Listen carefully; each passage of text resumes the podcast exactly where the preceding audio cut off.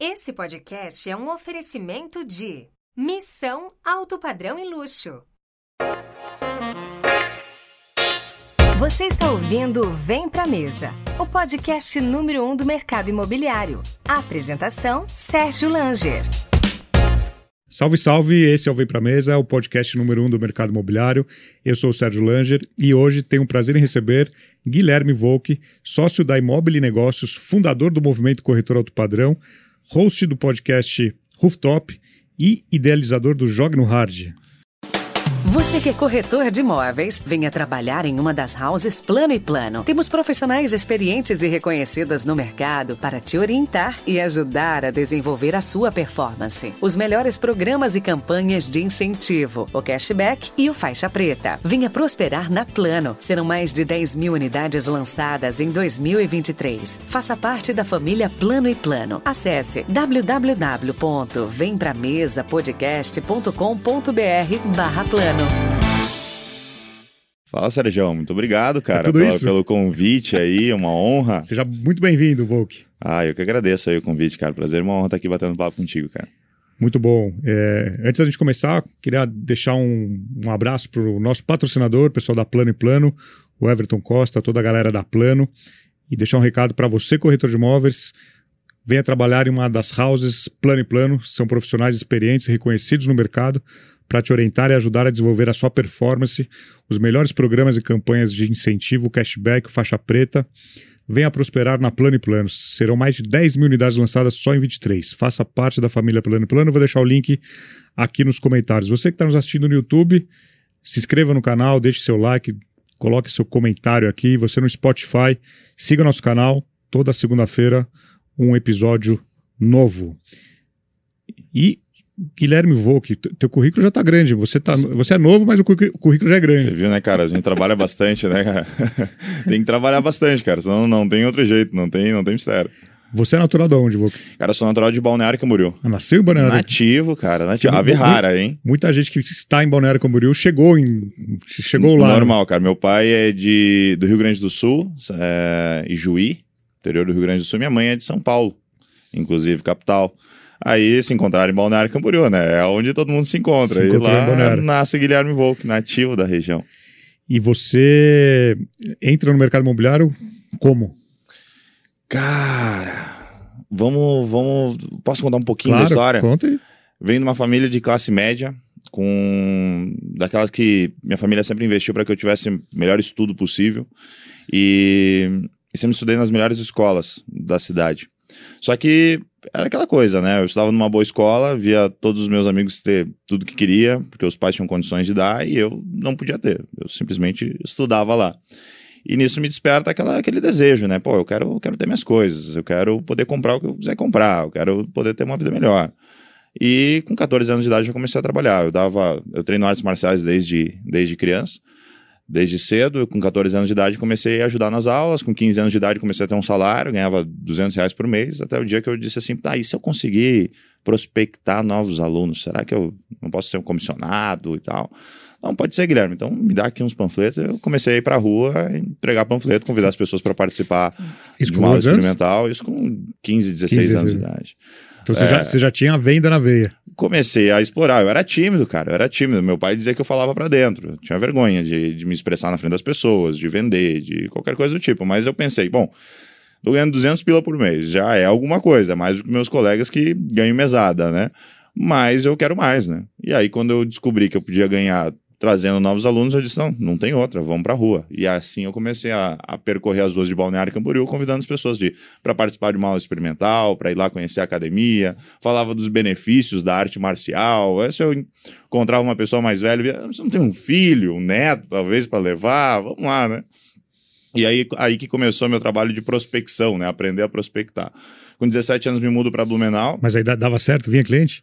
Vinha cliente, cara, vinha cliente, vinha cliente. E, e eu comecei a entender assim, ó, que dependendo da forma como eu abordava, é, eu tinha um resultado diferente. Dependendo do perfil de pessoa, eu tinha que abordar de uma maneira diferente, E né? ninguém te ensinou isso. Ninguém me ensinou, cara. Te deram eu- os panfletos, vai lá. me, tá, me dá um panfleto e vai embora, que era aluno, né? Mas eu entendi que, cara, Quando eu vou falar com uma mulher, talvez falar de, de defesa pessoal, ou falar da, da, do cuidado com o corpo. Quando eu ia falar com um homem, eu falava da questão de, é, de, da atividade física. Adequar né? o, o, produto serviço a, a, a, quem você estava falando. Construiu o pitch, claro que sem esse conhecimento, mas foi adquirindo de forma empírica, construiu o pitch de acordo com a pessoa que eu estava falando. Quando eu levava, falava com uma pessoa mais velha que estava junto com uma criança, ah, leva lá teu filho, é legal para disciplina, para o condicionamento físico. Então eu ia construindo o pitch de acordo com a pessoa que eu abordava.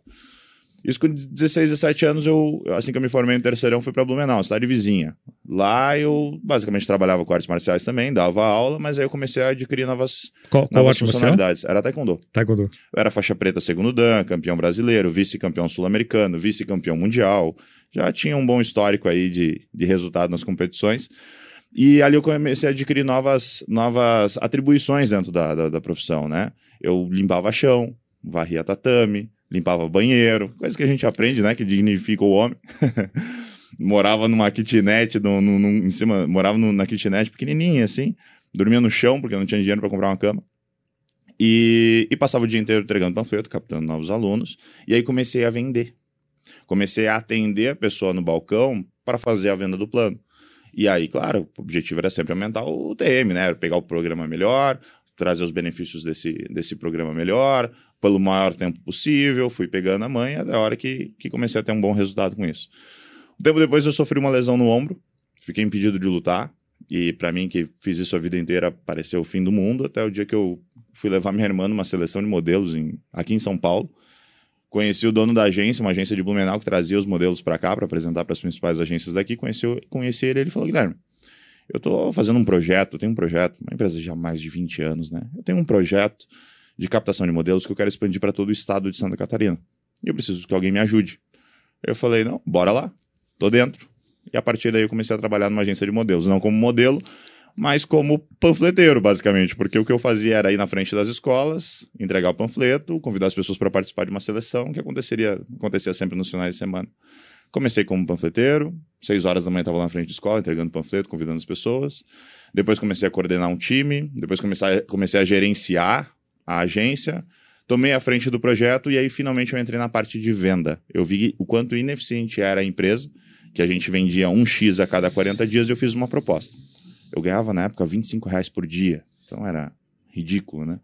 E aí eu disse assim, tá, olha só, é, vocês fecham um X a cada 40 dias. Se eu conseguir reduzir esse prazo, se a gente conseguir fechar um X num tempo menor, eu posso ser remunerado por isso? Tá, Guilherme, pode ser eu te pago mil reais a cada X que você vender. Beleza, se eu vender 2X, tu me paga 2 mil. Sim, Guilherme, cada, cada... mas tu não vai conseguir vender 2X. Mas se tu vender 2X, eu te pago 2 mil. Beleza, fechou. Primeiro mês que eu comecei a vender, eu vendi 4X. Ganhei 4 mil reais. Eu pensei, cara, tô rico. Tô milionário. Ah, tô rico. Tô rico. Mudei de vida, cara. Fui lá, comprei uma camiseta original da Adidas. Assim, eu pensei, nossa, olha só, uma camiseta original, hein? Olha só, tô rico. E a partir daquele momento eu entendi o quanto eu, eu sabia fazer aquilo eu sabia vender, né? Ou pelo menos estava caminhando para esse, esse, esse lado, né? É, depois comecei a fazer o trabalho de scouting, ou seja, a seleção de modelos, entrevistas. Comecei com as crianças, depois comecei a trabalhar com adolescentes. Entrevistei mais de 10 mil pessoas nessa agência durante os cinco anos que eu trabalhei ali, viajando todas as cidades de Santa Catarina. No fim, com 22 anos, eu estava palestrando para 1.200 pessoas. E assim, foi, foram 1.200 contratos que eu fechei um por um, né? Porque hoje em dia eu vou fazer um evento. Jogo no Hard Experience e teve 1.200 pessoas. Como é que as pessoas se inscreviam? Ia no site, pá, clicava, tá, comprou e deu. Não, 1.200 pessoas que eu levei para o evento com, quando eu tinha 22 anos foram 1.200 contratos fechados, um por um, né? Na casa da pessoa. É, com 23 anos tive um burnout. É, bati pino, trabalhava de 5 de janeiro até dia 20 de dezembro. Então, com 23 anos tive um burnout e disse assim: não quero mais isso para minha vida. Voltei para casa. Quando voltei para casa, na casa dos meus pais, sempre, apesar de não ter dinheiro, sempre foram muito bem relacionados. Eu participando de um ferino, eu conversei com um rapaz que depois eu descobri que era dono da, de uma das maiores construtoras de Balneário Camboriú. E ele me falou o seguinte: E aí, Guilherme, o que, que tu vai fazer da vida, cara? Eu falei: Ah, cara, não sei. Trabalhei numa academia de artes marciais, trabalhei numa agência de modelos, eu não, não sei o que, que vai ser daqui para frente, né? E aí ele falou: Tá, mas o que, que tu sabe fazer? Isso um dono de uma construtora? Dono de uma, de uma das maiores construtoras de Balneário Camboriú, talvez uma das maiores do Brasil, né? Em VGV. E aí eu olhei para ele e disse assim, cara, eu vendo até areia na praia. Aí ele olhou para mim assim, ah, então vira corretor de imóveis, cara. Nenhuma profissão remunera tão bem um profissional da área de vendas como um profissional do mercado imobiliário. Tu lida com contratos altos e tu tem uma remuneração proporcional a isso. Cara, na segunda-feira eu fui atrás de um curso, fiz o meu TTI, TTI. tirei meu Cresci. Isso que ano? Ai, cara, faz 10 anos. 10 anos, 2020, 2013. É, 14 ali 14. já, já tava chegando, em, tava beirando 14. Eu, eu acho que, não sei se meu Cresci não é de 13, mas foi por aí. E tirei meu, fiz, o- fiz o TTI. Na época, o meu pai tinha imobiliária já há 15 Balneário. anos. Em Balneário. Em Balneário, imobiliária relativamente pequena, era ele e meu primo. Queria, não, Guilherme, já que você vai virar corretor, vamos abrir junto o negócio. Eu disse, não, não, não, deixa eu tocar minha vida, deixa eu fazer, meu, deixa eu fazer por mim, né? Aí eu, bom, eu encontrei uma imobiliária para trabalhar. Fui demitido em três meses. Por quê? Ah, a mulher não me aguentou, né, cara? Porque eu cheguei lá com toda aquela experiência de vida, bagagem de vida de um, um jovem de 23 anos de idade, né? E aí eu queria fazer as coisas do meu jeito, não concordava com a forma como ela trabalhava, e queria mudar a forma de abordagem do cliente, queria formar, mudar a forma como a, a própria imobiliária era estruturada fisicamente, né? Eu via aqueles panfletos espalhados, eu pensava, mas que isso é jeito de deixar uma imobiliária organizada, cheio de panfleto, de consultora espalhada. Aí um dia eu tive uma brilhante ideia. Juntei todos os corretores, quando ela não estava na imobiliária, e disse assim, galera, vamos organizar esses panfletos. A gente pegou, guardou tudo no, no armário, etiquetou por ordem alfabética. Eu pensei, perfeito, olha só. Quando chega um cliente, eu quero apresentar um, em- empreendimento, uma construtora, eu vou na ordem alfabética ali, pego o empreendimento e eu apresento. Cara, excelente trabalho que eu fiz, né? Cara, quando ela chegou, ela só faltou virar do panfleto na minha cabeça. Que Ela disse assim: o que, que você tá fazendo? Você bagunçou a imobiliária? Então eu falei, não, não baguncei, eu organizei, tá tudo guardadinho. Panfleto tem que ficar espalhado pela imobiliária, que o cliente vai olhar e vai querer comprar. Eu disse, mas um apartamento de 3 milhões, 4 milhões, quem que vai querer ver um panfleto jogado e querer comprar um apartamento de 3 milhões, gente? E, enfim, três meses ela disse assim, Guilherme, tchau. Não deu. Não deu. E aí, num papo, cara, de academia. Tava treinando com um amigo meu, que era advogado de uma consultora de Itapema. Já havia conhecido ele na academia através de um amigo em comum. E a gente, no meio de um treino, ele parou para conversar com um rapaz. E eu vi que eles estavam falando sobre imóveis, né? Sobre terreno, construção. E eu entrei na conversa. Ah, mercado imobiliário, mercado imobiliário. Olhei pro rapaz e disse assim, mas corretor? Ele falou, cara, eu tô abrindo uma imobiliária. Aí eu, opa, eu sou corretor de imóveis. Ele falou, sério, tá, não sei o quê. Então, faz o seguinte, vai, vai amanhã lá no escritório pra gente conversar. Cara, eu fui no escritório. Cheguei lá, era o mês 1 da imóvel. E o nome do rapaz que eu tava conversando era o Lucas Habib. Comecei a trabalhar como corretor e dentro da imóvel. E aquele, foi, aquele primeiro ano eu fui número um de vendas. Segundo ano eu fiquei um ano inteiro sem vender. Mas lá, lá você não arrumou os, os panfletos. Lá Você não. deixou bagunçar. Era escritório aéreo, não tinha muito mistério. Fiquei o segundo ano inteiro sem vender e depois do terceiro ano, a maior parte dos anos seguintes, eu fui o, o top 1 de vendas, até o momento que eu me tornei sócio da empresa. Então, claro que tem muito percalço por aí, mas essa, essa foi a minha entrada no mercado imobiliário. Muito bom. Agora, fala esse termo uh, é, escritório aéreo, que eu, eu ouvi pela primeira, pri- primeira vez em Balneário Camboriú. Não sei se todo mundo está familiarizado. O que, que seria o escritório aéreo? Ah, boa, boa, boa. É, o escritório era o Ele seguinte, não voa, né? Ele, ele não voa, mas às vezes parece que sim, porque o que, que tu enxerga lá de cima é fantástico. É, na verdade, o escritório aéreo nada mais era na época do que uma desculpa para quem não tinha dinheiro para comprar um, para alugar, né? Um Um, imóvel numa, num bom ponto comercial. É, a gente acabou optando por um escritório dentro de um centro empresarial. Uma sala comercial. Uma sala comercial. Meia, meia laje, não sei. É um, um É, lugar no. Meia laje, só sendo Meia- muito otimista, né? Era uma sala comercial de 50 metros quadrados e tal, e era o que dava para pagar. Porque enquanto você ia para a Avenida Brasil, que é a principal avenida comercial de Balneário Camboriú, e pagava, se- sei lá, na época, talvez 20 mil reais para estar ali, a gente não tinha esse dinheiro. Então paga 2 mil reais e fica numa sala dentro de um edifício comercial, né? Só que na época não se falava muito em marketing digital, não se falava é, tanto nessa, nessa, nessa força de vendas do digital, né? Ser digital na época era você anunciar em portal imobiliário. E os próprios portais, na época, estavam, não sei se nascendo, mas eles ainda eram muito embriões, assim, de até mesmo de resultado, sabe? Os próprios corretores não acreditavam muito no resultado dos portais na época. Site era uma coisa que, que se, você tinha por obrigação. Do tipo, ah, como é que eu não vou ter um site? Então deixa eu ter um site. Só que os sites eram porcarias, né? Nós temos, dos quatro sócios, né? Nós temos o Laurício, que é o atual head de marketing, e na época ele tinha saído de uma agência de publicidade. O Lawrence, que ele hoje está também no front comercial, é, na época ele trabalhava no marketing de uma construtora, da Procave. E o Lucas, que tocava um bar na Brava com o pai dele, que depois saiu e foi trabalhar de atendente na Vivo. Ou seja, pessoas que não nenhum deles tinham conhecimento dentro do mercado imobiliário, lá tinha esse, esse ponto de contato no marketing da Procave, mas não fazia comercial, né? Então nenhum tinha muita experiência. Só que o que a gente entendeu? Como a gente não tem dinheiro para estar num ponto comercial atrativo, com vitrine, a gente vai ter que investir em alguma outra coisa para a gente poder ter cliente, para poder vender. E aí nós pensamos, bom, vamos investir nos portais imobiliários, vamos investir no nosso site, vamos investir no digital. Instagram naquela época acho que nem tinha story ainda, não, tinha. não, não existia. Live também nem pensar, né? Era o Facebook. Eh, era Facebook. Instagram só tinha a, a foto que você publicava ali, fixa e tudo mais, mas essas campanhas que, que hoje rodam nem, nem eram possível fazer na época.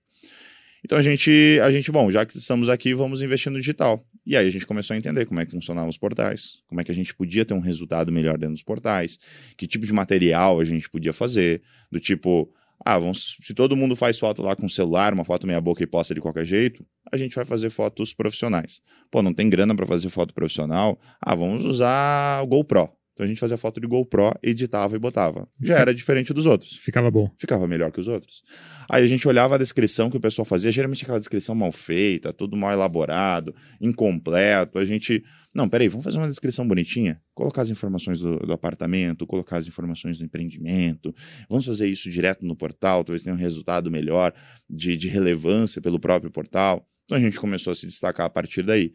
Uh, deu um ano de, de, de imobiliária, a gente já começou a ter um bom, uma boa alavanca de resultado. A gente, bom, com o passar do tempo, o portal ele vai se tornando cada vez mais caro, ele vai trazendo cada vez menos lead, né? Porque a concorrência vai se tornando cada vez maior. Todo então, mundo vai fazendo, né? ao longo do, do tempo, ele é insustentável. Vamos investir no nosso site. Foi aí que a gente saiu daquele site pronto, pré-formatado, que a gente puxa de algum CRM que, que, que, que, que, oferece esse serviço, essa, essa, essa, ferramenta, e a gente desenvolveu o próprio site. Na época, com uma base em, em WordPress para ter um resultado de SEO mais otimizado. E aí, a, a, partir daí, a gente começou a focar no nosso site, que até hoje é a nossa principal fonte de prospecção de clientes. Hoje a gente tem mais de 100 mil acessos por mês no nosso site. E, e até hoje é não só a, a maior fonte de prospecção, mas também a melhor, porque ela traz o quantitativo e, o, o qualitativo. É onde a gente tem a melhor taxa de qualificação de cliente e, e, e consequentemente, a melhor taxa de conversão de venda também. Então, é, o escritório aéreo que era para ser uma, uma, desculpa, né? Do, não temos grana, vamos para o que é mais barato, acabou nos colocando é, num ponto de necessidade de se reinventar, de criar algo novo, de ser talvez precursor do digital, pelo menos na nossa região. E hoje, e o que naquela época era um absurdo, todo mundo dizia o quê? Sistema imobiliário, olha que é, no empresarial. Mas por que, que no empresarial ninguém vai achar vocês? Como é que o cliente fala? Não, o cliente não vai até lá. Para, vocês estão malucos de ter uma imobiliária no empresarial. Hoje é comum. Hoje, talvez o que mais tenha no empresarial que nós temos sala, é, já, mudamos, já mudamos de empresarial. Aquele prédio que mais tem é imobiliária, né? O que mais tem agora é imobiliária. Eu já fui nesse prédio, é o que mais tem imobiliária. Impressionante, cara. É o que mais tem agora é imobiliária. Agora, esse, esse, esse, esse modelo de escritório aéreo já existia nessa época? Vocês meio que de ajudaram a criar? De imobiliária nós nunca tínhamos visto. Não tinha visto. Não, não tinha. Não estou dizendo que, que, não existia, mas em Balneário Camboriú eu sei que não existia. Agora hoje é muito comum. Hoje é comum. Hoje é comum. Hoje, hoje muitos fazem. Agora muito por conta do digital. O digital, ele, ele. E aí na pandemia, nós vamos falar sobre isso. A pandemia mostrou ainda que o ponto em si não é tão fundamental quanto muita gente achava, né? Claro, porque o, o, o ponto ele te traz é, bastante limitações, né? Que a gente encontra hoje, porque também temos um, um, plantão no Passeio São Miguel, que é o principal ponto comercial de Balneário Camboriú, é um bulevar gastronômico de, alt, de altíssimo padrão, então é onde concentra talvez boa parte dos possíveis clientes que a gente pode adquirir na cidade considerando estar numa vitrine e adquirir clientes através da vitrine, né? Então, depois, Mas, depois de uns anos, vocês foram para um ponto comercial. Depois de, Também, né? depois Também. de sete anos, né? Sim. Depois, então, durante sete anos, a gente foi somente digital, somente escritórios aéreos, e, e, sete anos depois que a gente abriu o nosso primeiro plantão de vendas físico. Mas até hoje eu vejo desafios. Um, manter ele aberto. Você precisa sempre de corretores, plantonistas ali à disposição para atender. Não é o barato. Que, o que antes a gente não precisava. Antes podia todo mundo sair do escritório. Porque, imagina, ainda quando nós tínhamos uma estrutura pequena e poucos corretores, três, quatro, cinco corretores, às vezes um estava atendendo, um estava prospectando imóvel, ou todo mundo queria fazer uma visita numa obra, a gente fechava a porta da imobiliária e a imobiliária ficava vazia, não tinha ninguém lá. Era, era normal. Hoje, num plantão de vendas. Tem que ter alguém. Tem que ter alguém. Você não pode sair e deixar a porta fechada, vamos dizer que, é, que a empresa quebrou. Né? Tu tem a questão qualitativa, né? É, quando você faz um. Você prospecta um cliente através do digital, existe uma pré-qualificação que pode ser feita pelo próprio corretor, mas no nosso caso a gente utiliza de um SDR. Então tu já qualifica as intenções de compra do cliente. No plantão, não. No plantão, tu pode lidar com qualquer tipo de cliente, para qualquer tipo de perfil, e tu não tem muitas vezes a capacidade de fazer uma triagem prévia a este atendimento ou ainda um direcionamento para o corretor especialista, porque se o corretor especialista em determinado tipo de produto não estiver disponível no plantão, para quem que você manda aquele cliente? Você vai mandar para quem está ali, mesmo que ele não seja a melhor pessoa para atender. É, outro ponto do, do plantão que eu vejo como um ponto negativo é, pô, é um saco ficar atendendo a galera que fica vendendo coisa na rua, né, cara? Então, eu respeito todos os trabalhos, panfletei muito nessa vida para falar, reclamar de alguma coisa. Então, sou muito grato aí pelo, pelas pessoas que, me, que abriram um comércio para eu ir lá entregar um panfletinho. Mas é chato, meu. Uma hora vem vender um doce, uma hora vem vender um mel, outra hora vem vender um pão de queijo, e cada hora alguém passa para vender alguma coisa. E isso, de alguma forma, distrai até mesmo a própria equipe, né? Sim. E, e, e falando um pouco sobre Balneário. Balneário é, é uma cidade que muitos corretores do Brasil eles almejam um dia ir para lá, ou trabalhar lá, ou vender Balneário Camboriú. Você nasceu em Balneário Camboriú, cresceu lá e viu todo o desenvolvimento da cidade. Sim. Mudou muito, né? Mudou e demais, cada vez, cara. cada vez cresce mais. Mudou demais. Lá era, era a areia invadia a pista da, da Atlântica ali, que não tinha na época asfalto, né? Quando, era, quando eu nasci era assim. É, e era uma cidade era uma cidade de praia, uma cidade de praia de verdade, que hoje é uma cidade, né? Na época era praia. Era uma praia que as pessoas iam porque tinha festas, porque tinha baladas, porque tinha um comércio, é, e aí com isso foi se construindo uma cidade posteriormente. E, e é incrível quanto a, a parceria público-privada sempre funcionou muito bem. De certa forma, o próprio lobby político para trazer empresários, investidores, incorporadoras, favoreceu muito a nossa cidade. Então, acho que a nossa cidade ela é privilegiada não só pelas belezas naturais, mas pelo, pela, pelo benefício de ter políticos que, de alguma forma, em algum momento, eles enxergaram o potencial da cidade e puxaram grandes investidores para a cidade, grandes incorporadoras, e claro, por esses empresários que foram precursores de uma era que, hoje, que se estende até hoje, né? Do, do alto padrão de, de, de Balneário Camboriú. E hoje virou algo faraônico, né? Chamam de Miami brasileira, Dubai brasileira. É, acho que se a gente comparar com essas cidades, estamos longe ainda de, de ser uma cidade como essas, mas, mas é, acho que a, a proposta é válida, né? Grandes empreendimentos, grandes construtoras, um altíssimo padrão sendo oferecido ali nos empreendimentos que acabam se diferenciando, seja pela, pela altura, né, ou pelas assinaturas que estão sendo levadas para Balneário Camboriú, mas foi uma, é uma construção absurda, assim, e, e, e a, a, nós que acompanhamos os valores, né, você comprava um frente mar por 100 mil dólares na época, né, que o dólar era um para um, Aí depois 300 mil reais, 500 mil reais. De repente tu compra um, um apartamento frente mar por um milhão. De repente do nada é oito e hoje um lançamento é 22. Caraca, Onde vai chegar? Onde é que vai chegar esse negócio, chegar? cara? E eu, eu digo para minha mãe, assim, né? Eu, como, como te falei, minha mãe é funcionária pública, era professora, fonoaudióloga. E eu dizia, mãe, como é que tu não comprou nada naquela época, cara? Como é que não comprou um terreninho aqui, não comprou uma coisa pra, nós ter, né? Tendo fazer tudo sozinho aqui, caramba. É, e eu disse, ah, filho, não, não tinha dinheiro, não tinha mas, dinheiro. cara, mas olha só, cara, como... Quanto vale hoje? Quanto vale hoje, cara? Mas você aperta, faz uma dívida, vai lá, compra, dá um jeito, né? A mesma coisa eu falava pro meu pai. É, cara, o crescimento foi absurdo. Foi absurdo e, e foi muito rápido, assim, né? Porque se a gente parar pra pensar... É, eu, eu nasci, eu tenho 33 anos, E, e eu pude acompanhar justamente essa curva de crescimento da cidade. É uma cidade jovem, mas eu pude acompanhar essa curva de crescimento que ela deixou todas as cidades vizinhas muito distantes, assim, e acabou beneficiando as cidades vizinhas, no final das contas, né? É, Itajaí, no entanto, porque Itajaí é uma cidade que tem a sua própria vida, mas próprio Itapema, depois Porto Belo, mas sim, a Praia Brava, que pertence a Itajaí, acaba tendo um mercado muito similar ao de Balneário Camboriú, talvez até mais próximo do, do de Itajaí. Itajaí é o segundo maior PIB do, do, estado, não é justo dizer que Balneário beneficiou Itajaí, mas não deixa de ser um, um atrativo turístico próximo à cidade ali, como algo que traz um benefício também para a região, né? Agora, Itajaí tem a questão do porto e do aeroporto, né? Tem o, o aeroporto em Navegantes, mas tá ali, é né? Itajaí. É, é, o aeroporto em Navegantes é uma cidade vizinha. Ah, cidade vizinha. Então, É, então o que- imposto não vai para Itajaí. Exato. Mas, o porto, sim. O porto, sim. É. Navegantes tem porto e aeroporto, mas aí tu tem questões ali de plano diretor que te impedem a construção e o desenvolvimento urbano de alguma forma. E aí Itajaí, onde tem o porto. um E, dos e- e hoje vocês têm lojas em Itajaí e Itapema. Itajaí, Balneário Camboriú e Itapema. E, e que são praias vizinhas, mas é, por que, que eles- a necessidade de ter um ponto lá, ter uma loja? É, é aéreo ou é Aéreo É o- também. aéreo Aéreo, aéreo. A gente só, só de avião, né? só de avião? É, a gente tem escritório aéreo em, em Itapema e Itajaí.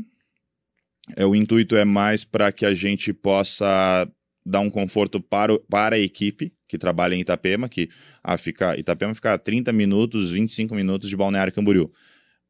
Eu, eu sei, nós estamos em São Paulo. Pra São Paulo é Aqui, normal. 30 minutos é perto, né? Qualquer cidade é Isso, longe. pra- lá para nós é longe. Então, para trazer esse conforto para o corretor que trabalha, ele ter essa base de trabalho na sua própria cidade, a gente abre Itapema e a gente abre Itajaí. Mas em uma- nenhuma das duas a gente tem esse plantão físico, rua e tudo mais.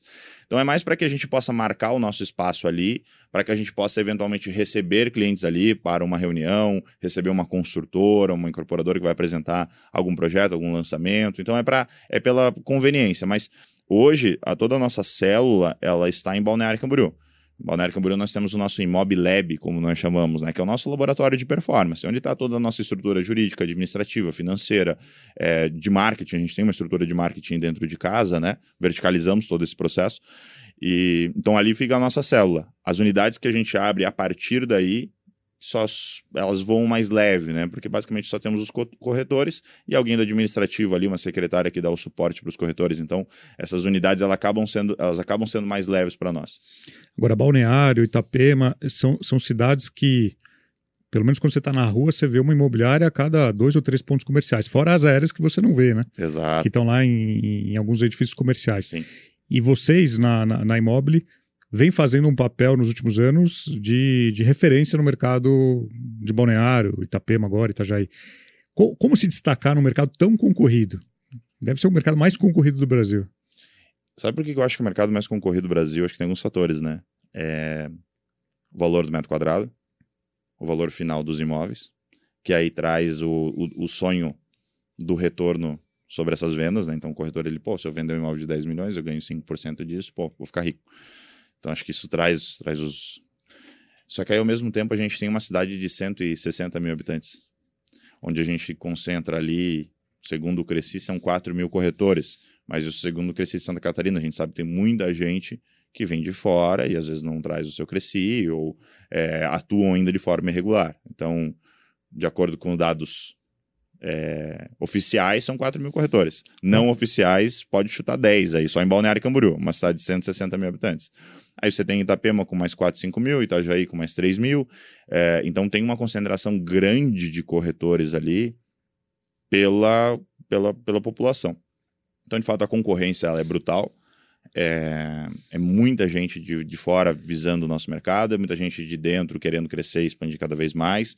É, é um mercado que ele é relativamente pequeno, porque se você olhar para Balneário Camboriú, é uma cidade de, de pouca área, né? então são, são relativamente poucas construtoras e muita imobiliária e mais ainda de corretores com desejo de trabalhar lá.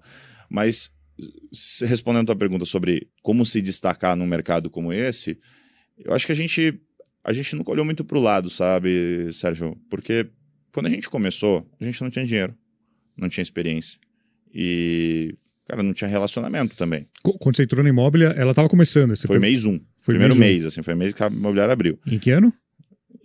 Ah, bota nove anos para trás aí, vai. Nove anos, 2014. 14, 2014, novembro de 2014. Fechou. É, Então, novembro de 2014, a gente abre sem, sem dinheiro, sem experiência e sem relacionamento.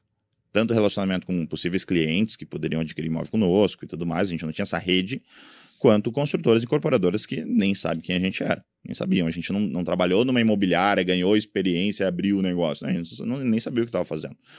Então a gente não tinha como olhar para o lado, porque quando a gente olhava para o lado, a gente via tubarões, cara. A gente pensava assim, meu Deus do céu, se a gente olhar para lado, a gente vai se desesperar, porque tem imobiliárias aqui com 50 corretores. Agora, esses tubarões ainda estão vivos hoje ou não? Pouquíssimos. Pouquíssimos. Pouquíssimos, cara. Eu lembro de uma imobiliária, que eu não vou citar o nome, mas na época tinha, sei lá, mais de 50 corretores, três unidades na Avenida Brasil, que era o, era o sonho, né? Pô, uma imobiliária na Avenida Brasil era o sonho, imagina ter três. Mostrar que deu certo. Nossa, é o, é o sonho, né, cara? Hoje essa imobiliária não existe. Não existe. Não existe. Então. Em dez, menos de 10 anos. É, claro que várias coisas aconteceram aí. É, mas assim, cara, para nós era assustador olhar para o lado. Então o que, que a gente pensou? Cara, não vamos olhar para o lado. Vamos trabalhar. Vamos trabalhar. Baixa a cabeça, faz um bom trabalho, melhora o nosso marketing, melhora a prospecção de leads, faz um, um atendimento de qualidade, se dedica para conhecer produto, se dedica para conhecer mercado, se dedica para conhecer processo e se dedica para conhecer pessoas. Agora, é, nessa época você já era sócio ou não? Você tava... Não, comecei com Ainda corredor. Não. Comecei com corredor. Mas tinham três sócios nessa Tinham época. três sócios. Agora, é muito sócio, né? Hoje tem quatro, é muito sócio, É cada um mu- dando pitaco. Como que é essa harmonia aí? Cara, dois irmãos, o Laurício e o Lawrence. Não sei se é, bom ou ruim isso. Não sei se é bom ou ruim. É, o irmão mais velho sabe como é que é, né? O irmão mais novo sempre sofre. Mas eu acho que é, tem, um lado, tem um lado bom, tem um lado ruim, mas eu acho que tem mais lado positivo, né? E o sucesso da empresa, ela, ela mostra o quanto a gente vê mais, mais pontos positivos nisso. É, visões diferentes é, trazem olhares para caminhos diferentes. Mas esse senso crítico que às vezes nos impede de seguir, porque, pô, Sérgio, eu quero comer sushi. Aí tu vai dizer assim, pô, cara, eu quero comer carne. E aí, quando um quer comer sushi, o outro quer comer carne, poxa, pra onde que a gente vai? Só que quando a gente tá em quatro pessoas para debater, aí o outro diz assim, cara, o que será que a gente podia comer? Talvez um hambúrguer, cara. Aí, você- aí a galera olha e diz assim, pô, um hambúrguer ia ser massa, né? Ah, então vamos comer hambúrguer. E assim foi várias decisões que a gente tomou. Um queria ir para um lado, o outro queria para o outro, aí o outro vinha com uma solução e talvez, putz, essa solução talvez seja melhor. Então a gente tinha mais espaço de debater e mais condição de chegar a um resultado melhor, porque a gente tinha mais cabeças pensando, mais é, é, capacidade de discutir quais eram as melhores decisões. Às vezes atrasa o processo, porque uma decisão não é tomada, atrasa, mas aí evita de fazer burrada, sabe? Sabe aqueles erros que às vezes o empresário comete pela, pela arrogância do momento, porque, pô, agora ganhei um dinheiro, agora eu sei o que eu estou fazendo. Então, quando você tem outras pessoas que estão do teu lado é, com o mesmo propósito, isso é fundamental, é ter todos os mes o mesmo propósito, você segura a onda. E aí, daqui a pouco, um, poxa, um teve um problema emocional, o outro brigou, brigou com a mulher, o outro separou, o outro aconteceu não sei o quê. Cara, você tem mais gente para segurar a onda. E aí, na hora que tu não aguenta mais assim, cara, eu preciso de um tempo, ah, sai que a empresa vai continuar tocando. Porque tem mais três aqui para tomar decisão e resolver. Então, vejo que tem, tem muitos pontos positivos aí nessa história. E hoje, quantos corretores vocês têm hoje? Hoje são 40 e. 40, bota 45 corretores 45 aí, corretores. mais um time, mais a, mais a equipe interna, vai dar 65, 67 pessoas no total. Agora eu quero dar uma dica para você que precisa ler e se informar sobre o mercado imobiliário. Você conhece o Imob Report? Então acesse agora e assine gratuitamente www.imobreport.com.br. Report com T mudo no final. www.imobreport.com.br. E vocês atuam tanto na parte do primário, lançamentos, quanto imóveis terceiro, usado, como é que chama lá em Bonaro? É, nós falamos. É, o- é, o, é o pronto, É o a gente pronto. chama de pronto lançamento. É pronto lançamento. É, Vocês o- atuam nas, nas duas ah, pontas. Sim.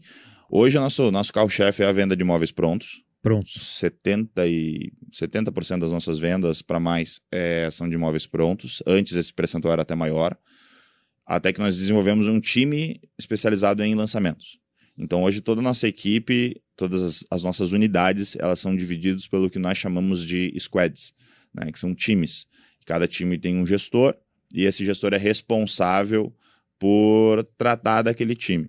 E aí nós temos o time de prontos dividido de forma geográfica, ou seja, região Pelas sul da lojas. cidade, região norte da Ah, cidade. pela- pelas, pelos então, bairros, tá. os imóveis prontos funcionam dessa maneira. E o lançamento de uma forma mais geral por unidade. Então, lançamentos Balneário Camboriú vem de Balneário Camboriú.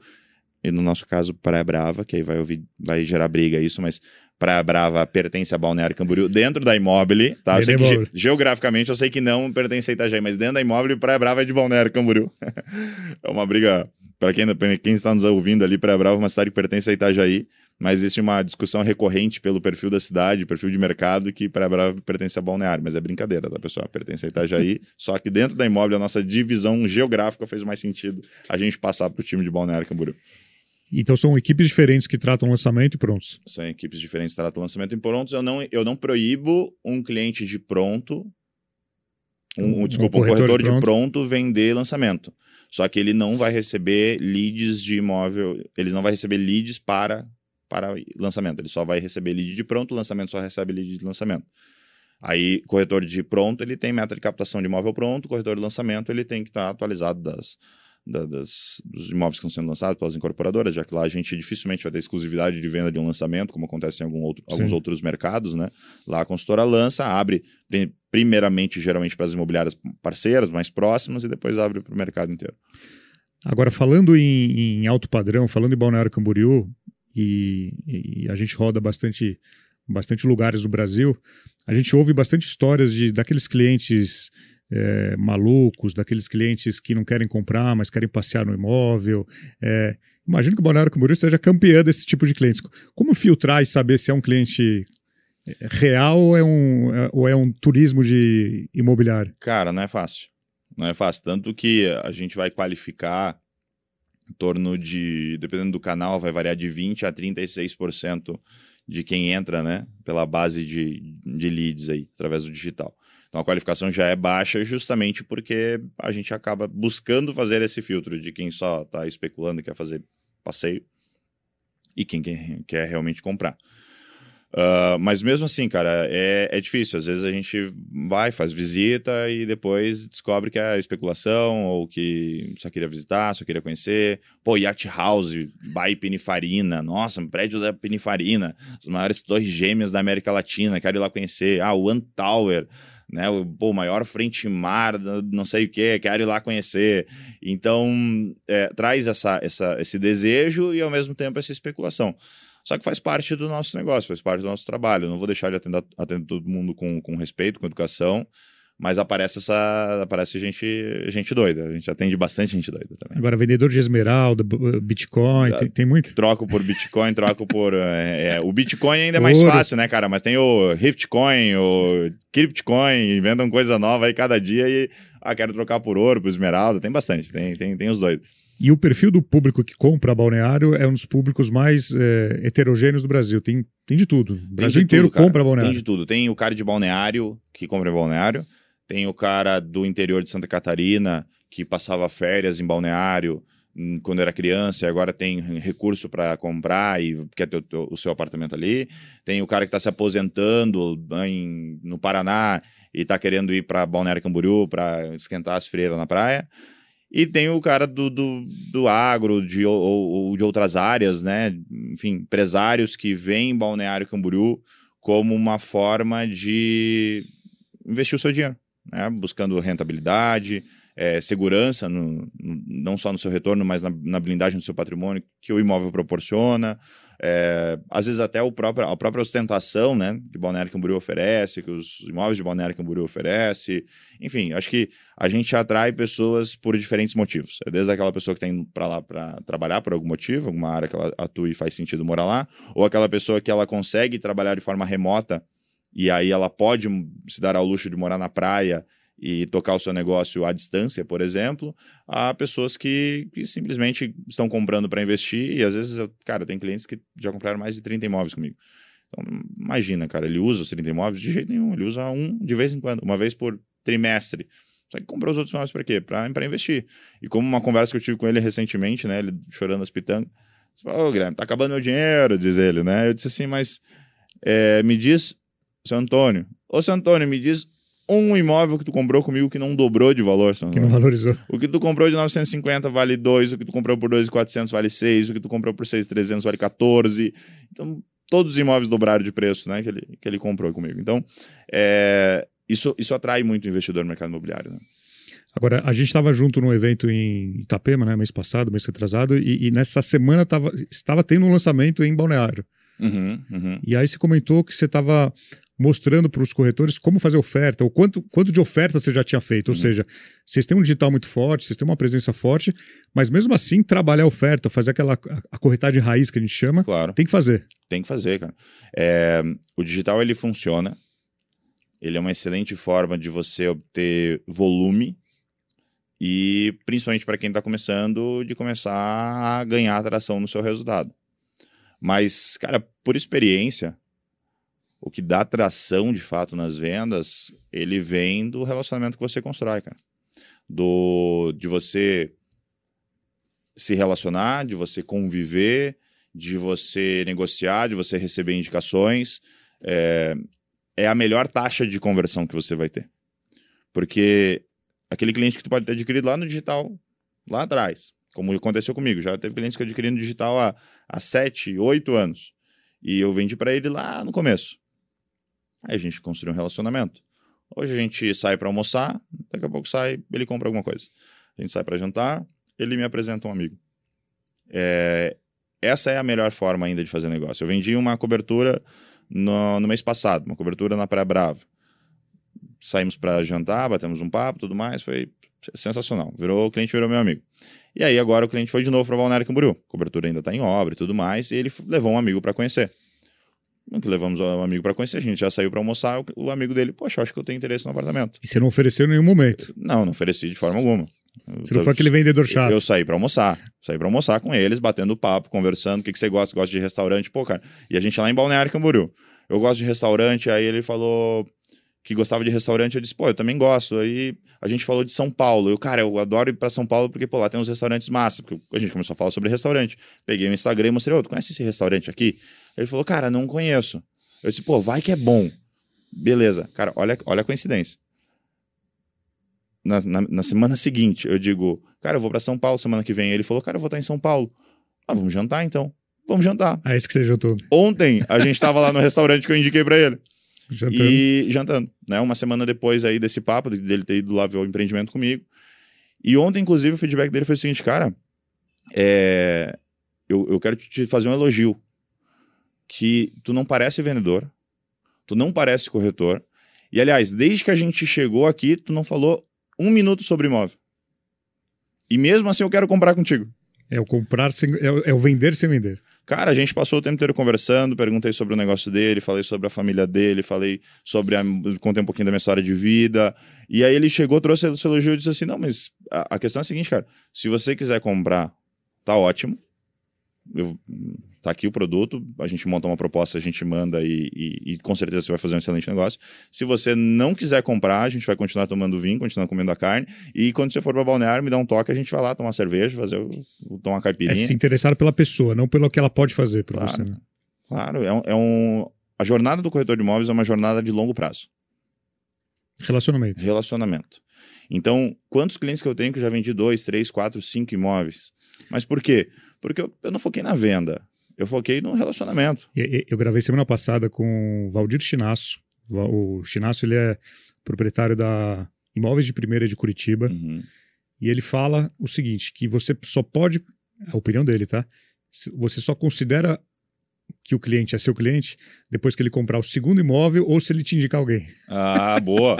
Ou seja, está satisfeito com o meu trabalho. O Exatamente. primeiro imóvel, cara, pode ser É, sorte, pode é. ser ali a técnica, enfim. É isso que Eu, é isso, é ou comprou pelo dele. produto, não por você, né? Comprou pelo produto. O produto era bom, dane-se corretor. De fato, acho, acho uma É uma excelente teoria, é perspectiva. uma teoria. Acho excelente uma perspectiva, cara. Sabe que eu falo que é, o corretor de imóveis ele deve ser a extensão da experiência que o imóvel proporciona ao cliente. Apesar de pensar que, independente do padrão de imóvel que você trabalha, você deve oferecer um alto padrão de experiência para o seu cliente, daí nasceu o movimento corretor alto padrão, que se trata disso. Ah, já, da vamos falar, já vamos falar capacitação. disso. Vamos falar disso. É, eu nem, nem, nem É. queria entrar no corretor alto padrão agora, mas apesar de acreditar que todo corretor de imóveis deve oferecer um alto padrão de experiência para os clientes, é, tu entende que quando você está lidando com um alto padrão de imóvel, você está lidando com um alto padrão de cliente. Cliente com alto poder aquisitivo, com alto poder de conhecimento. É, e aí eu sempre penso o seguinte, cara, nessa mesa, o burro sou eu.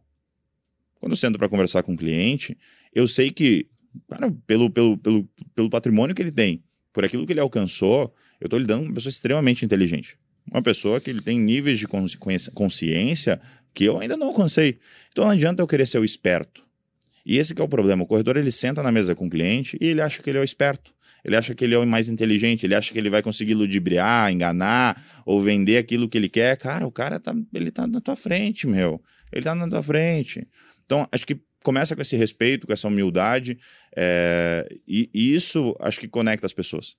E a partir do momento que eu demonstro que eu não estou ali para vender, que eu estou ali para me conectar, para me relacionar. E se ele quiser comprar um imóvel, como eu falo para o cliente, cara, eu estou vendendo imóvel para você, mas quem vai se beneficiar com isso? Sou eu como corretor? Não, cara, se eu vender para ti ou não vender para ti, eu não vou ficar mais rico ou mais pobre. Agora, se você fizer essa aquisição, cara, quem vai ganhar dinheiro é você.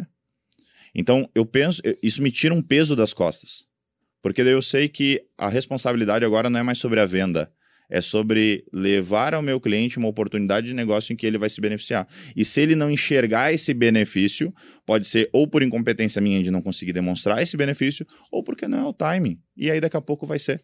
Então eu prefiro, ao invés de forçar uma venda, esperar o momento certo para ele comprar e que ele se sinta seguro dessa aquisição, porque eu sei que durante esse período, cara, às vezes mesmo que ele não compra, ele vai me indicar alguém e depois, quando ele comprar, ele vai estar tá se sentindo melhor por ter feito a compra. E, cara, é um cliente que eu vou levar para o resto da vida.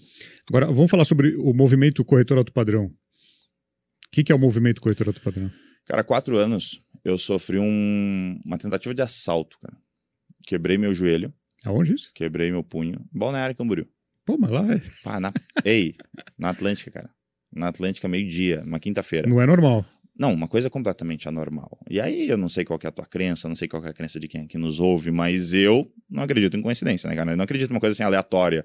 Pô, o cara ser assaltado em Balneário Camboriú, que é um exemplo de segurança.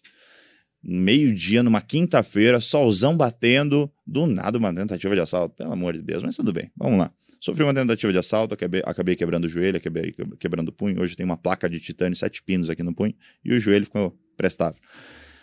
E eu fui, tive que ficar em casa, cara, trancado em casa durante quatro meses. E durante esse período eu tive uma crise de legado, do tipo, ah, eu, eu sou corretor, eu tenho um bom resultado nas vendas, sou o corretor que mais vende, uma imobiliária que já era renomada na época. E eu pensei, tá, mas e se tivesse acontecido comigo, cara? O que, que eu teria deixado? E aí eu comecei a pensar, poxa, eu poderia usar do conhecimento que eu tenho sobre e, e, do resultado que eu já tive nas vendas para ajudar outros corretores que podem estar passando por um processo que eu já passei, porque eu já cheguei a ficar um ano inteiro sem vender.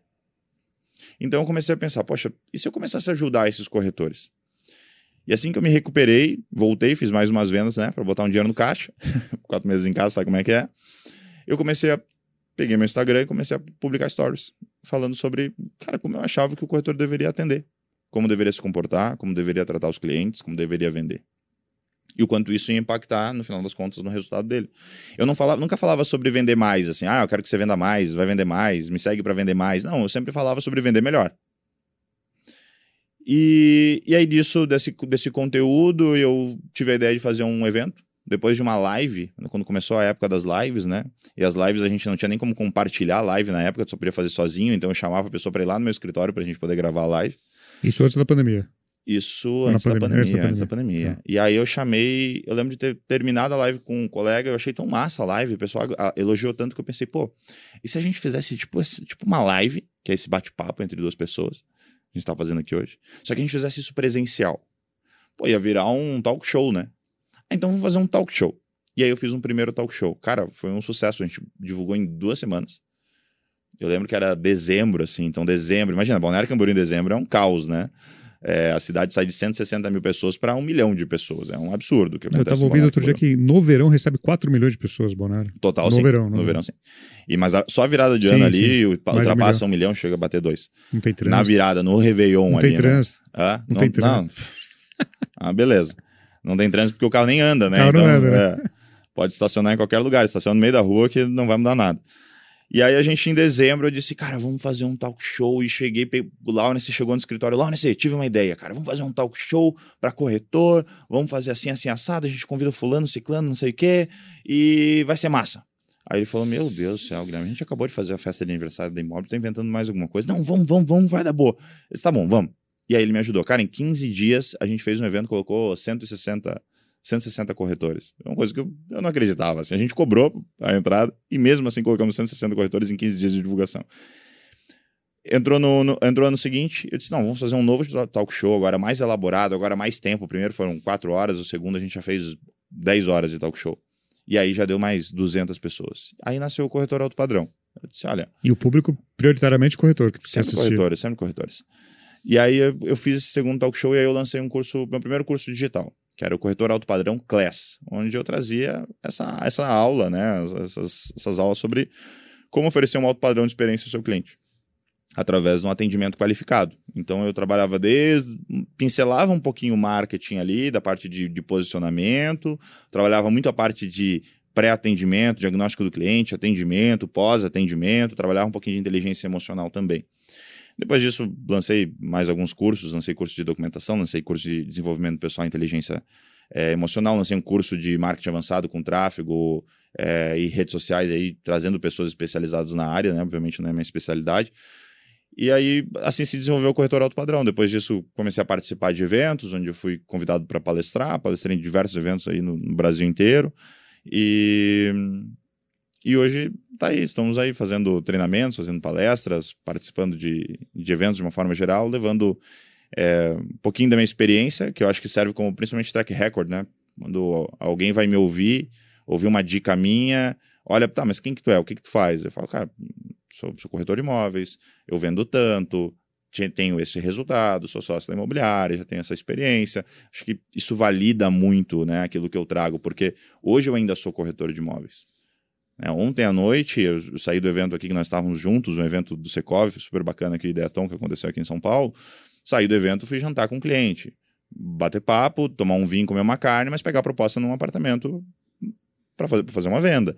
Então, eu, eu tô no front de vendas ainda, sabe? Então, eu consigo trazer em tempo real essa vivência do mercado imobiliário, essa experiência do mercado imobiliário de forma atual, porque eu ainda estou vivendo isso, e conseguir ensinar de forma didática, porque, cara, é o dia a dia. Eu vi o dia a dia do corretor de imóveis. Agora, muita gente não pergunta por que, que ele está é, capacitando os concorrentes, por que, que ele está municiando.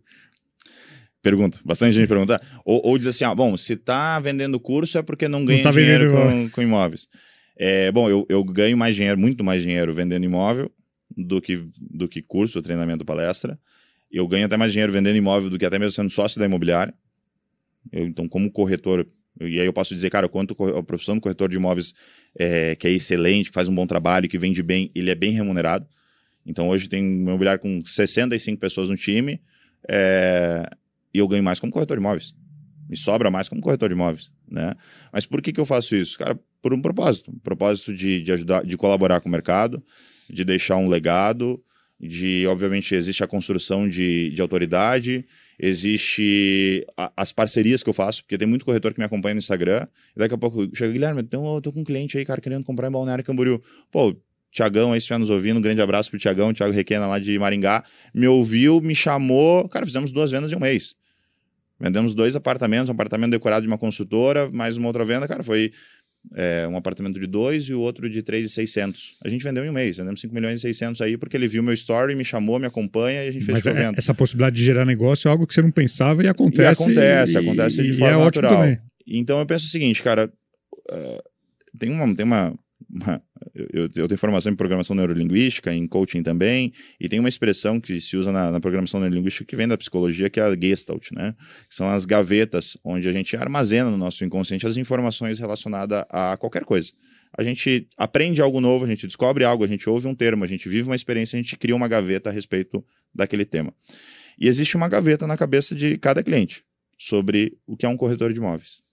E quando ele ouve a palavra corretor de imóveis, ele pega todos os corretores e coloca sempre na mesma gavetinha. E aí ele dá o mesmo valor, ele atribui o mesmo valor para todos os corretores. O que, que eu penso?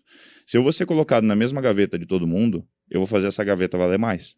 Eu vou fazer a minha parte de contribuição para que essa gaveta vale mais. Então eu vou levar capacitação, desenvolvimento para os profissionais do mercado imobiliário, porque eu acredito que a partir do desenvolvimento, da capacitação dos profissionais do mercado imobiliário, todo o mercado imobiliário se, se, se beneficia de alguma forma. E, através disso, através de um profissional mais qualificado, eu tenho a valorização da minha própria profissão. Então eu sei que pode parecer meio piegas e tudo mais, mas, cara, é, é, é o que acredito, é o que faz, é o que me motiva a, a, a dar palestras, é o que me motiva a gerar conteúdo, porque financeiramente para mim não compensa. Para mim, meu negócio é, é vender imóvel, cara. Só que eu tenho, eu tenho prazer em fazer isso. Tenho prazer em ali dar uma palestra, em ouvir um, um, feedback depois de um corredor que disse assim, pô, cara, eu apliquei ali o que tu falou e, pô, realmente faz sentido. Pô, deu certo, vendi, tive resultado. É... Mas, e sempre a minha conversa nunca, nunca é sobre, ah, cara, quero que tu venda mais. É sempre sobre, cara, vende melhor. Porque o que, é, o que é vender melhor? É, é construir relacionamento, é construir uma carreira de longo prazo, é você ter uma melhor nível de ter um melhor nível de consciência sobre a tua profissão, sobre as tuas obrigações como corretor de imóveis, e isso vai ser como consequência ele vai trazer o resultado nas vendas. Então hoje eu não digo que eu, pô, eu vendo muito, cara, eu tenho um resultado de vendas satisfatório. Você pode falar de números? Posso, posso. Vamos posso. falar de números. Cara, pode botar ali 50. Primeiro ano como corretor de imóveis eu vendi 12 milhões. Primeiro ano. Primeiro ano, foi um resultado eu achei atrativo. O segundo ano eu não vendi nada. O terceiro ano eu vendi 18 milhões. O quarto ano em diante eu fui vendendo 30 milhões por ano. E aí mantive essa consistência durante vários anos consecutivos e os últimos anos ali bateu 50, 50 milhões. Essa, essa é a minha média. Esse ano a gente teve o evento Jogue no Hard Experience. Também eu acabo puxando um gancho, mas não, não era o tema, né? Mas vamos lá, tive o evento Jogue no Hard Experience. Então a, o evento aconteceu no dia 4 de fevereiro em Balneário Camboriú. Tivemos a presença de grandes personalidades aí, é, Augusto Braga aí do mercado imobiliário, mas tivemos Bruno Perini, Felipe Tito, Pedro Superti, pessoas feras aí. E eu fiquei extremamente focado até fevereiro no evento, no evento. né? E foi, é, foi um evento seu ou da Imóvel? Foi um evento eu não gosto de dizer que foi meu, né? A Imob tá junto. Mas né? a Imob tá junto. Mas foi eu que organizei, Você o Lawrence, principalmente eu e o Lawrence que tomamos tá. a frente de realizar esse evento. Eu fui a, a, o host do evento, o apresentador do evento, o idealizador do evento, mas o, o Lawrence o pegou junto todo 1, momento. pessoas. Isso aí. E, mas a Imóvel, a Imóvel inteira estava junto, né? Participando. E, e aí fiquei focado nisso. Então eu, come, eu fiquei janeiro e fevereiro sem vender.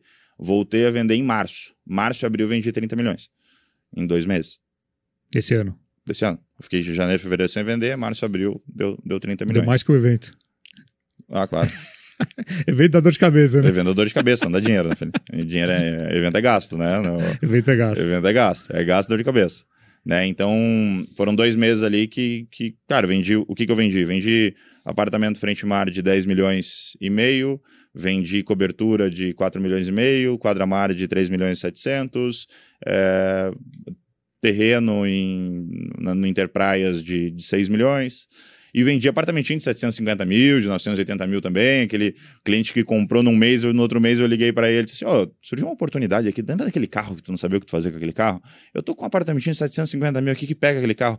Bota num negócio, assume umas parcelas aqui, compra. Ele falou: tá bom, Guilherme, comprou sem ver. Ou um outro que veio e me chamou: Guilherme, queria um, me ajuda a fazer uma planilha de investimento, porque eu tô, vou construir uma casa e tal, porque ele comprou, eu já tinha comprado terreno comigo num condomínio, né? E eu já comprei, construí nesse condomínio também. Inclusive, eu também invisto no mercado imobiliário, né? E, e aí ele me, oh, me ajuda a montar uma planilha aqui. Eu falei, claro, cara, te manda a planilha pronta. Mandei a planilha e disse assim, ó, Ó, oh, vem cá, mas. Uma planilha com simulações de investimento. Isso, ele, e como ele vai construir a casa e vender, ele queria uma planilha para ajudar ele a fazer esse cálculo de tá. quanto que ele vai gastar, quanto que vai dar de retorno. Ele queria fazer esse cálculo. Montei a planilha, mandei para ele e disse assim: ó, Ô Rodrigo, vem cá. É, semana que vem vai lançar um empreendimento, uma consultora XYZ o empreendimento é assim, assim, assim. E, cara, é pré-lançamento. E eu tô com a oportunidade de, de colocar meus clientes na fila de espera para adquirir uma unidade ali num preço que ninguém vai mais ter a partir do dia seguinte. Então, no dia do lançamento vai ser esse preço, depois o preço já vai mudar. Tem interesse? Aí ele, ah, pode ser, me coloca lá. Então é aquela venda que sai de um, de um papo, assim, o cara me pediu uma planilha, eu mandei a planilha. Despretensiosa. E aí eu um larguei ali, cara, não quer comprar um apartamento aqui? É, era um apartamento de 980 mil, né? A gente não sabia exatamente o preço, porque não tinha lançado ainda. Eu disse, ó, é um apartamento de, entre, entre 850, 900 a 1 milhão. Aí ele escolheu uma unidade um pouquinho mais alta, deu 980. E aí ele, não, beleza, coloca meu nome. Chegou no dia, comprou. Então, foram dois meses ali focado que, que trouxe esse resultado, só para te abrir os números aí. E acabo contando os causos, porque às vezes o pessoal, ah, mas será que é verdade? Será que não é? Bom, eu não tenho como te provar, a não ser que eu mostre o contrato, posso te mostrar tela do BI para mostrar ali o resultado que a gente utiliza como métrica da empresa. Mas a Imóvel tem vendido no ano passado 500 milhões, foram 530 milhões de VGV. Ano retrasado foram 498 no ano anterior, 250, nos anos anteriores eu não vou lembrar de cabeça. É, mas a gente foi quase que dobrando ano a ano, é né? E, esse, e esse, esse ano a gente já começa aí com uma meta de 650 milhões esse ano. E batemos o primeiro trimestre, batemos a meta para atingir. O primeiro quarto bateu a meta do, do, do, ano, assim, então tá, tá bem. Agora, falando em pandemia, os dois, três anos de pandemia, onde tudo mudou, o digital virou a, a bola da vez. Uhum. Vocês é, meio que não teve uma mudança, porque o, o digital já era a bola da vez para vocês, né? Vocês, para vocês não teve uma mudança, vocês não precisaram fazer nada diferente do que vocês já faziam. Pelo contrário, a gente, a, aí a gente entrou para o nosso campo, né? A diferença ficou maior ainda pelo. A gente entrou no nosso campo de jogo. A gente, a gente era bom na chuva, tava jogando no sol e agora começou a chover. Então vem, vem que é, vem que é com a gente, né? É, não, de fato, a pandemia ela foi muito boa para o nosso mercado. Sim. Eu, claro que, de um lado, me interessasse falar claro. que a pandemia foi boa, né? Teve vários aspectos negativos da pandemia, todo respeito a, a, a toda e qualquer pessoa que, que, que, sofreu durante esse período. Mas para os nossos negócios, a pandemia ela foi extremamente positiva, porque migrou-se para o digital, nós já estávamos no digital, e isso nos beneficiou como desde auxiliar na prospecção do, dos clientes, como o incentivo pela aquisição de uma nova moradia. Aquela história de os clientes buscavam imóveis maiores e melhores, os clientes percebiam o, como era viver na, no seu próprio imóvel e, aí, e identificavam coisas que eles não queriam reformar e sim mudar para algo mais novo e mais bonito. É, mudaram-se as prioridades ou quiseram tirar o dinheiro do banco ou vir, começaram a dar valor à vida, então queriam usufruir do recurso que já tinha. Tudo isso levou ao, a uma mudança de consumo que fez com que a gente saísse, inclusive, de 250 milhões de VGV ano para 500 milhões. A gente dobrou aquele ano, né? Então, em termos de resultado, foi, foi excepcional. E, e hoje você atua, como você disse, você é sócio, mas você atua como corretor. Você está lá no dia a dia. Eu atuo como corretor. Você eu... não é gerente, você não é gestor, você é o corretor. Eu sou corretor. Eu vendo em Balneário Camboriú para minha própria carteira. Uh, mas eu sou gestor do time de Itapema. Ah, você também é gestor? Também sou gestor do então time então, de Itapema. Você tem três chapéus. Tem. Sócio, gestor e corredor. É isso aí. Então, corretor em Balneário Camboriú para minha própria carteira, é, gestor do time de Itapema, que é uma unidade nova e precisava de um dono. Então, é, faço a frente ali da, da, da, da unidade de Itapema. Mas é, a corretagem, para mim, ela ainda é o meu carro-chefe. Né? Ano passado fui o corretor que mais agenciei imóveis e o corretor que mais teve imóveis agenciados vendidos em volume. Ou seja, eu ainda tô. É, eu, às vezes eu ouço de um corretor, pô, mas não estou conseguindo agenciar porque não está dando tempo. Cara, mas peraí, olha só, vem cá, meu querido. Eu sou corretor, eu sou gestor, eu sou sócio, eu dou palestra, eu faço conteúdo, eu podcast, evento, viajo e eu consigo captar mais imóveis que, que todo mundo aqui. Por quê? Cara, é organização, é disciplina, é rotina, é trabalho, é buscar negócio, é lembrar que você é é, é, a profissão do corretor de imóveis é uma, corretor, é uma profissão que você precisa trabalhar 24 horas por dia. Não porque você vai passar 24 horas do dia trabalhando. Mas a questão é a seguinte: se, se tu dorme bem, tu trabalha melhor no dia seguinte? Sim. Então quer dizer que você tem que dormir bem. Se tu passa o final de semana. Tem, tem filhos? Certo? Tenho, dois. Dois filhos. Passa o final de semana com a tua esposa, com teus filhos. Tu não, não, não tá mais disposto na segunda-feira para trabalhar melhor? Claro. Então passar um tempo com a tua família também é importante. Se tu faz uma atividade física, se você cuida do teu corpo, da tua mente, tu vai estar tá mais disposto para trabalhar. Então tudo aquilo que você faz fora do teu horário de trabalho impacta no teu horário de trabalho. Só que tem pessoas que tratam isso com negligência. Do tipo, cara, o que importa são as oito horas que eu tô trabalhando e depois dane-se. E a falta de regramento, a falta de disciplina no resto da vida impacta também nos negócios. Cara, eu faço musculação, faço meditação, faço reiki, seja lá o que você pensa sobre isso, vou na igreja, é, pedalo, jogo beat tênis. Cara, eu estou o tempo inteiro buscando me aprimorar física, físico, psicológico e mentalmente, né? É, é mental e espiritualmente, desculpa, para que eu tenha a melhor performance quando eu estiver trabalhando. E mesmo quando eu não estou trabalhando, nos ambientes em que eu tenho relacionamentos, eu, eu busco ser a melhor pessoa possível para as pessoas que estão ao meu, ao meu redor. E sem esquecer que é corretor. Sem esquecer que eu sou corretor. Então, se eu tô na igreja, eu vou ser o corretor da igreja. Se eu tô no beach tênis, eu sou o corretor do beach tênis. Se eu tô lá no, no condomínio tal, cara, eu vou ser o corretor daquele condomínio. Então, eu tenho que lembrar que eu sou corretor 24 horas por dia, porque o relacionamento é a chave, é o ponto mais importante do mercado imobiliário. É, eu só estou aqui hoje representando imóvel, por exemplo, porque eu fiz questão de, apesar de estar tá sem recurso na época, treinar na melhor academia da cidade. E aí, de um papo de academia, eu conheci um cara, que esse cara era sócio de uma imobiliária, que estava recém abrindo e que hoje eu tive a oportunidade de ser sócio e estou aqui representando a empresa. E assim, vários outros negócios aconteceram. Porque eu investi de estar tá no barbeiro que é mais caro que os outros. Só que é lá que eu conheci o dono da empresa tal, que me levou para tal negócio, que me apresentou tal pessoa. Então, investir em relacionamento ele é fundamental. Né? É, é, ser corretor 24 horas e investir em relacionamento. E investir em relacionamento é o quê? Cara, vai buscar uma academia, mas vai na academia onde você vai encontrar teu potencial cliente. A mulherada que né, faz unha, cara, quanto é que custa uma unha barata? 20 reais tu vai fazer a tua mão. Mas e quanto é que custa a unha cara? 40. Cara, mas por 20 reais a mais tu não do pode. Lado de uma cliente, tu né? não pode investir em algo que tu vai sentar do lado de uma cliente que, que vai te proporcionar um negócio que, que vai pagar toda a conta. Eu lembro de um dia que a Carol chegou para mim e disse assim: Guilherme, gastei mil reais no salão. Eu disse assim, mas tu tá louca, né? Gastou mil reais no salão, tá igual, né? Cobrava comigo. Carol, sua esposa. Isso. Chegou para mim depois do Guilherme, mas ela tá querendo comprar um imóvel. Já valeu. Ô, Guilherme, ela se interessou no apartamento, é agenciamento teu. Ô, Guilherme, a gente vai lá fazer uma visita. Proposta. Ela trabalha com você ou não? Trabalha comigo. Trabalha com você. E a cliente comprou um apartamento de 11 milhões e meio. É, um mil reais ficou barato. Mil reais não é nada. Vai, querida, vai no salão. Quantas vezes, vai quantas vezes tu quiser no salão, não tem problema. E, e qual, qual o lugar mais diferente ou inusitado que você já captou, já vendeu algo para algum cliente? Cara, não consigo dizer isso agora, porque ah, já teve igreja, beach tênis, é, bike, é, praia, é, restaurante muito. Espera de médico, hospital também ou não? Pô, espera de médico, cara. Aconteceu esses dias, cara. Eu tava ali no, no, médico sentado esperando entrar um senhorzinho, não sei o que. Comecei a bater papo com o cara. Pô, eu tenho um apartamento para vender ali na Barra Sul. Captou já. Cara, qualquer lugar, cara. Qualquer lugar é lugar para fazer negócio. Esse negócio. Esses dias eu fui fazer uma, uma, uma, trilha, um retiro, né, da igreja e tudo mais. E é basicamente uma trilha que a gente faz, somente de homens. Ali já captei cliente de Cuiabá, já captei cliente de, de, de Itapema, já captei cliente é, do. Enfim. Você do... foi com o objetivo, mas sem esquecer que é corretor. Exato. Eu tô lá no objetivo espiritual. Claro. Mas sem esquecer que corretor. Mas a gente tá aqui para falar, vamos, vamos, conversar sobre o quê? O que, que você faz, cara? Ah, eu tenho fazenda. Não, eu sou corretor de fazenda. Eu sou corretor de fazenda. Ah, então, peraí, vamos conversar, né?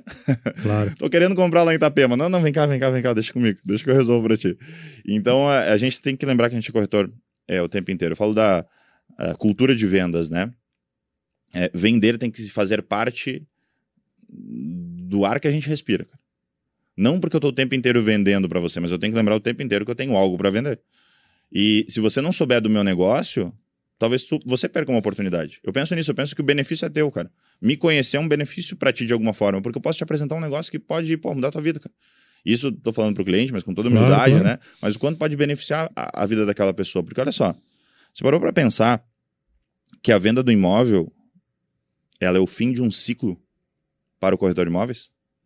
Que, que inicia lá na prospecção do cliente e finaliza após a venda. Mas para pensar que para o cliente do mercado imobiliário, ele é o início de um novo ciclo? Claro. Seja de um ciclo de investimento, se você for falar do, da visão mais fria que um investidor pode ter da compra do imóvel, né? Que não, eu estou comprando para investir.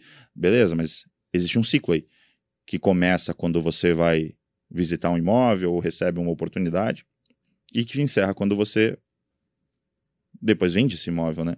Mas existe um ciclo que se inicia a partir do momento da aquisição.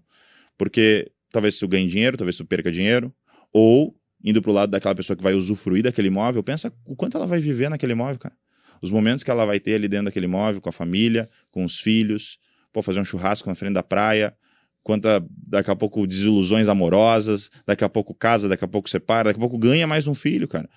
Então, a gente, como corretor de imóveis, nós somos agentes responsáveis pelo início do novo ciclo na vida de uma pessoa. Olha a responsabilidade que a gente tem. Então, Excelente. eu tenho que ter a consciência da responsabilidade que eu tenho na vida das pessoas. Então, quando eu conheço alguém, eu penso, cara, imagina que eu posso ser responsável pelo início do novo ciclo na vida dessa pessoa. Olha o nível de importância que eu posso ter na vida dessa pessoa. E ao invés de me ver como um vendedor, sabe? O, o, corredor ele se coloca como aquele, aquele mero vendedor que está querendo empurrar um negócio. Eu penso, cara, eu posso ser um agente de transformação na vida da pessoa. Eu tô aqui para ajudar ela. E aí a, a, a tua visão sobre o teu próprio trabalho ela muda. Aí tu não tem vergonha de dizer que você é corretor de imóveis, você não tem vergonha de falar sobre o teu negócio na, na igreja, no beach tênis, no tênis, no paddle, na bike, tu não tem vergonha, porque tu entende a importância da tua própria profissão, que às vezes ela é vista de forma preconceituosa pelo próprio profissional. Muito bom, excelente. Vou aqui, estamos chegando ao final aqui do nosso episódio, vou pedir para você que está nos acompanhando no YouTube, deixa seu comentário aqui, se você curtiu esse episódio, compartilha aí para os seus amigos, para sua equipe. É, se você está no Spotify, siga nosso canal também. Toda semana um novo episódio. E marcar a gente no Instagram. Qual que é o teu Instagram? Arroba Gui Volk. Gui Volk. É, é para quem está assistindo no, no, no, Spotify, porque... talvez você não consiga ver meus olhos azuis, meu cabelo loiro, mas é um sobrenome alemão, então eu preciso soletrar. É Gui W-O-H-L-K-E. Muito bom. Então, arroba Sérgio Langer, arroba Vem Pra Mesa Podcast, marca a gente lá no Instagram. E é isso. Então, para a gente finalizar, Volk, o, três dicas que você de, deixaria aí para um, um, corretor que está entrando no mercado hoje. Então, assim, ele está entrando hoje no mercado imobiliário. É, três dicas, o que, que ele tem que fazer aí para prosperar? Um resumão aí. Três dicas para o corretor que está começando agora. Ele precisa adquirir três tipos de conhecimento, então, sobre produto. Conheça o mercado quando eu comecei no mercado imobiliário, eu, eu visitava, eu andei por todas as ruas do centro de Balneário Camboriú, rua por rua, batendo de prédio por prédio, ligando para todas as placas, seja de corretor ou não, para descobrir, tá, quanto é que custa o imóvel aqui? Porque eu tinha que saber quanto vale um imóvel. Qual que é o prédio, qual que é o nome do prédio, qual que é a construtora, qual que é a metragem, onde é que eu acho determinada característica, configuração. Então, você precisa ter conhecimento sobre produto. Conheça as principais construtoras, incorporadoras da sua cidade, se você for trabalhar com lançamento ou não. Conheça os produtos prontos. Quais são os principais empreendimentos, loteamentos, condomínios da tua região? Porque o conhecimento de produto, ele te dá embasamento numa conversa que você vai ter com o cliente. Você vai conversar com o cliente, o cliente te fala, cara, eu estou pensando em. Eu, eu, eu, trabalho em tal empresa, eu moro em tal lugar hoje, eu estou pensando em me mudar porque isso me incomoda. É quando você conhece o produto que você vai poder dizer, cara, eu acho que esse produto encaixa para você. Então, em primeiro lugar, conhecimento de produto. Segundo lugar, conhecimento sobre processos. Processos do mercado imobiliário. Tanto da área jurídica, que é fundamental o corretor ter esse conhecimento, e eu vejo muito corretor perdendo o negócio por não, por não saber dos procedimentos do mercado imobiliário. Né? Às vezes, ah, pô, mas tem um negócio aqui na matrícula, acho que não vai dar para fazer negócio. Pô, mas o imóvel está financiado e não vai dar para eu vender, sabe? E eu vejo que o corretor ele, ele peca em coisa pequena, sabe? E às vezes, ou avançou no negócio depois que foi descobrir, putz, esse aqui não tem como vender. E aí perdeu o cliente, perdeu o negócio, perdeu o cliente. Né? Então, conhecimento sobre processos, assim como é, ter processos bem estabelecidos na gestão do seu tempo, na gestão dos seus clientes, na gestão dos seus anúncios, porque tudo isso vai mudar o jogo no longo prazo. E, finalmente, conhecimento sobre pessoas. Eu optei por estudar programação neurolinguística, estudar coaching, não com o intuito de atuar como terapeuta de, da, de programação neurolinguística ou, ou coaching, por exemplo, mas para eu poder entender melhor a mente humana. Para eu poder saber como me relacionar, como ser uma pessoa mais agradável, como distinguir as minhas crenças, as minhas limitações, as minhas projeções. Quando a gente projeta algo que está dentro da gente, na pessoa que a gente está conversando, a gente acha, poxa, a pessoa ela, ela falou isso, significa que ela é grossa. Ela falou aquilo, significa que isso aqui. E aí o corretor ele fica doído, ele fica magoado, ele fica chateado, ele não gosta, ele fica de bico, fica emburrado, ele se acha no direito de gritar com o cliente, de responder ao cliente à, à altura. Não, agora eu não vou mais responder ele também. Cara, tu tá perdendo negócio. Tu tá perdendo cliente. Então, é necessário você ter conhecimento sobre pessoas. Porque no mercado imobiliário a gente vai lidar com diferentes perfis de pessoas. E a gente está lidando com um alto valor agregado, de um produto, um produto de alto valor agregado, talvez o produto de mais alto valor agregado que alguém tem. Então tu imagina o nível de importância que essa pessoa dá ao produto que ela está adquirindo e, consequentemente, o nível de exigência que ela vai ter sobre o profissional que vai atender ela. Então, é fundamental que você saiba fazer um bom atendimento, porque no final das contas, nós como corretores de imóveis, a gente não consegue melhorar a experiência que o imóvel proporciona ao cliente. Eu não consigo mudar o acabamento do, do, do, edifício. Eu não consigo mudar a altura do apartamento. Não consigo mudar a vista que o cliente vai ter. Eu não mudo essa experiência. O que, que eu consigo modificar de fato? A experiência que eu proporciono ao meu cliente no relacionamento que eu tenho com ele. Então, ao conhecer de pessoas, eu me torno uma pessoa mais agradável, mais flexível, mais preparada para conduzir um atendimento e, consequentemente, uma venda. Então, conheça sobre produto, conheça sobre processo e conheça pessoas. sobre pessoas. Muito bom. Excelente. Obrigado novamente, Volk. Prazer conversar com você aqui. E é isso, pessoal. Semana que vem tem mais. Tchau.